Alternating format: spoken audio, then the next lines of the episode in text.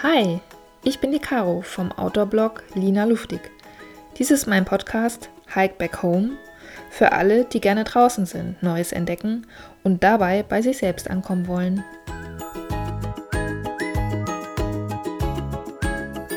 In der heutigen Episode geht es um den guten alten Zweifel. Wie er mir beim Wandern auf Mallorca begegnet ist und was ich daraus gelernt habe, erfährst du gleich. Du kennst es doch sicher ganz genau. Plötzlich, wenn du vor einer Entscheidung stehst, da meldet sie sich. Die Stimme deines inneren Zweiflers und Kritikers. Das schaffst du nicht, das ist nichts für dich, das kannst du nicht, das hast du doch noch nie gemacht. So oder so in etwa äußert sie sich. Kenne ich. Ganz interessant ist allerdings der Zeitpunkt, wann sie sich meldet. Beobachte das mal. Sie kommt nämlich immer dann, wenn du dabei bist, deine Komfortzone zu verlassen. Und eben meistens, wenn du vor einer Entscheidung stehst. Also prinzipiell ist es ja ein gutes Zeichen, wenn sich diese Stimme meldet, denn offensichtlich scheint was zu passieren. Und du hast dann exakt zwei Möglichkeiten, wie du damit umgehst. Entweder du glaubst deinem inneren Kritiker oder du zweifelst noch ein bisschen an dir selbst und machst es dann aber trotzdem. Variante 2 kann natürlich auch schief gehen. Und du sollst dich natürlich nicht durch unüberlegte Selbstüberschätzung in Gefahr bringen. Andere natürlich auch nicht. Aber wenn du deinem Zweifel mit Sinn und Verstand begegnest und es geht dann vielleicht dann doch schief, dann hast du im besten Fall eine ganze Menge über dich gelernt. Auf meiner letzten Wanderung hatte ich wieder so ein sehr prägendes Erlebnis und das möchte ich heute gerne mit dir teilen. Und zwar verschlug es mich bei meiner letzten Wanderung auf die wunderbare mediterrane Insel Mallorca. Jetzt bitte keine Vorurteile, denn äh, die Insel ist super schön. Im Januar habe ich ganz spontan meine Wanderstiefel geschnürt, mm, denn ich wollte irgendwo hin, wo es nicht so kalt ist und vor allem, wo kein Schnee liegt. Denn Schnee ist jetzt wirklich nicht so ganz meins. Zum Anschauen schon, zum drin herumwandern eher nicht. Und bei meiner Recherche bin ich auf den Fernwanderweg GR 221 gestoßen. Und den hatte ich schon relativ lange auf meiner Liste, aber irgendwie hat es dann doch nie geklappt. Und natürlich hatte ich schon vor Reiseantritt auch Zweifel, ob das wirklich so eine gute Idee ist. Mallorca im Winter, das Wetter kann da auch ziemlich schlecht sein. Und meine Sommerfitness, hm, nun ja, die ist jetzt im Januar auch noch nicht so ausgeprägt. Wollen wir es mal so beschreiben? Egal, ich bin dann trotzdem hingefahren, um dann festzustellen, dass sich 10 Grad verdammt kalt anfühlen können. Aber auch, dass der Weg super ist. Also wirklich super, um die Saison zu starten. Er ist relativ leicht, zum Teil ein bisschen lang, aber vor allem sehr ruhig. Es hatten nämlich nur ganz wenige Wanderer dieselbe Idee. Hm, warum nur? Die Hütten hatten tatsächlich schon auf und so kam es, dass ähm, wir quasi so eine Riesenhütte immer so zu zweit oder zu viert maximal belegt haben. Und das war irgendwie ungewohnt, aber auch sehr witzig. Und wen es jetzt genau interessiert, ähm, wo ich unterwegs war, der kann sich das gerne in meinem Blog anschauen und nachlesen. Denn ich möchte dir heute von der sogenannten Königsetappe von Tossalvert nach Lug erzählen. Das habe ich jetzt wahrscheinlich völlig falsch ausgesprochen. Aber egal, ähm, Leute, die sich da so ein bisschen auskennen, die wissen schon, wovon ich rede. Warum Königsetappe? Man überschreitet hier den höchsten Pass Mallorcas und soll wunderbare Ausblicke zum Meer und auf die Ebene haben. Und dementsprechend anstrengend ist die Etappe natürlich auch. Und im Endeffekt war die Etappe davor auch sehr, sehr anstrengend, also zur Hütte Tossal wert. Und durch den starken Wind und meine generelle Fitness, fand ich das schon super anstrengend und sehr herausfordernd. Ja, so kam es dann, dass ich abends mit meinem Belohnungskitkat und einer Fanta vor der Hütte saß und mir das nochmal alles durch den Kopf abgehen lassen. Muskelkater hatte ich. Puh, davon äh, erzähle ich jetzt mal lieber nicht. Und der war jetzt auch so mittelbegeistert äh, davon, einfach noch so eine harte Tour irgendwie zu haben. Andererseits wollte ich mich ja auch ein bisschen austoben. Denn an Bergtouren ohne Schnee ist in den Alpen ja bis Mai, Juni nicht zu denken. Und deswegen habe ich mir gedacht, naja, jetzt hast du die Chance, also nutze sie auch. Allerdings gab mir das Wetter auf Mallorca schon auch etwas zu denken, denn es sah an dem Tag sehr düster aus. Also ich saß da so mit meinem Kaffee und meiner Fanta und meinem KitKat und ähm, es war Regen angekündigt und es fing dann auch abends irgendwann an zu regnen. Also fragte ich den Hüttenwirt, wie seine Meinung so dazu war und ähm, beschloss innerlich, wenn der mir jetzt sagt, okay, man kann die Tour auch bei Regen machen, dann mache ich sie. Wenn er sagt, nee, lieber nicht, ist ein bisschen brenzlig, ausgesetzt, wie auch immer, dann mache ich sie nicht. Der Hüttenwirt versicherte mir dann, dass das wohl überhaupt kein Problem sei. So ganz konnte ich das zwar nicht glauben, aber ich habe mich auf jeden Fall dazu entschieden, dann die Tour zu machen. Dementsprechend startete ich ganz in der Früh, um einfach genug Zeit zu haben und dem Regen vielleicht noch etwas zu entkommen. Dass ich an dem Tag nass werden würde, war mir schon klar. Nach einer Stunde ging es dann auch schon los. Leichter Nieselregen, der immer stärker wurde. Ich musste Pause machen und alles halbwegs regensicher einpacken. Und während ich dabei war, alles aus- und einzupacken, überholten mich die anderen beiden Wanderer, die ich aus der Hütte kannte. Ich nenne sie jetzt mal Wanderjungs. Die waren super gut gelaunt und liefen vorne weg. Ich war ehrlich gesagt ganz froh, nicht allein zu sein. Denn irgendwie hatte ich schon so ein bisschen ein komisches Gefühl. Es war alles so düster und so matschig und irgendwie fühlte ich mich nicht so wohl. Ich sagte mir dann aber, nun ja, solange die beiden anderen nicht umdrehen, mache ich das auch nicht. Denn mal so ganz unter uns, so super sportlich sahen die jetzt nicht aus. Und ihre Ausrüstung verriet auch, dass sie nicht so häufig wandern gehen. Aber gut, sie liefen doch ziemlich schnell, viel schneller als ich, was hm, auch wieder ganz praktisch war. Denn durch ihre bunten Regenhüllen konnte ich immer sehen, wo in etwa der Weg war. Und so gingen wir also mehr oder weniger als kleine Wandergruppe, bis es dann plötzlich anfing zu schneien. Ja, richtig, es fing an zu schneien. Auf Mallorca das muss man auch erstmal schaffen, diesen mediterranen Schnee irgendwie abzubekommen. Und wahrscheinlich ist es wirklich nur ein Tag im Jahr. Und dann ging das Ganze irgendwie ganz schnell. Der Schnee kam plötzlich gefühlt waagerecht durch den Sturm, der sich eben auf so einem Pass so bildet. Der Weg verschwand unter der ersten Schneehülle und plötzlich sah ich auch die Wanderjungs nicht mehr.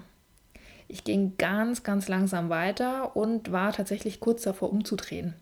Schneesturm? Nee, das ist echt richtig uncool. Ich hatte tatsächlich so eine kleine Paniksekunde und dann schaltete sich mein Verstand ein. Ich erinnerte mich an das Höhenprofil, denn ich gehe immer sehr gut vorbereitet auf meine Touren. Laut Sturm und zurückgelegter Wegstrecke müsste ich eigentlich gleich auf dem ersten Pass stehen. Danach kommt noch ein zweiter und dann sollte es eigentlich nur noch bergab gehen. Zurückgehen war irgendwie keine Option. Das war viel zu lang.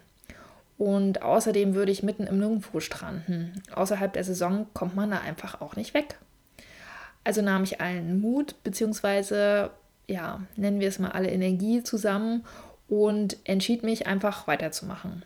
Langsam, aber immer weiterzugehen und mich von Markierung zu Markierung zu hangeln. Zum Glück hatten die so eine Holzfehler aufgestellt, die man tatsächlich trotz Schnee sehen konnte.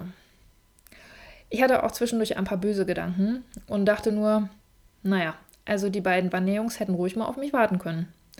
Aber gut, ist ja auch nicht ihre Aufgabe, mich durch einen Schneesturm zu begleiten. Irgendwann war ich dann endlich auf dem ersten Pass. Es war so eisig, die Schilder waren nicht mehr zu erkennen. Ich musste sie erstmal freikratzen, um zu sehen, wo es weiterging. Es war wirklich sehr, sehr unschön. Und ich möchte es jetzt auch nicht weiter dramatisieren. Nicht, dass meine Omi noch zuhört und sich unnötig Sorgen macht. Aber meine Strategie, langsam, aber immer weiter zu gehen, schien dann doch ganz gut zu funktionieren. Ich hatte irgendwie plötzlich das Vertrauen, dass es gut gehen wird. Wo auch immer das herkam, ich weiß es nicht so genau. Aber das Vertrauen war irgendwie da. Ich verlor dann auch irgendwann das Gefühl für Zeit und Raum, wie das halt so ist, wenn man nicht sieht aber auch eben nicht stehen bleiben kann, ohne einzufrieren. Es war wirklich super kalt. Wie kalt, weiß ich nicht so genau, aber es hat auf jeden Fall gefroren. Und dann plötzlich, nach einer gefühlten Ewigkeit, ging es bergab. Also mit dem Weg, nicht mit mir zum Glück.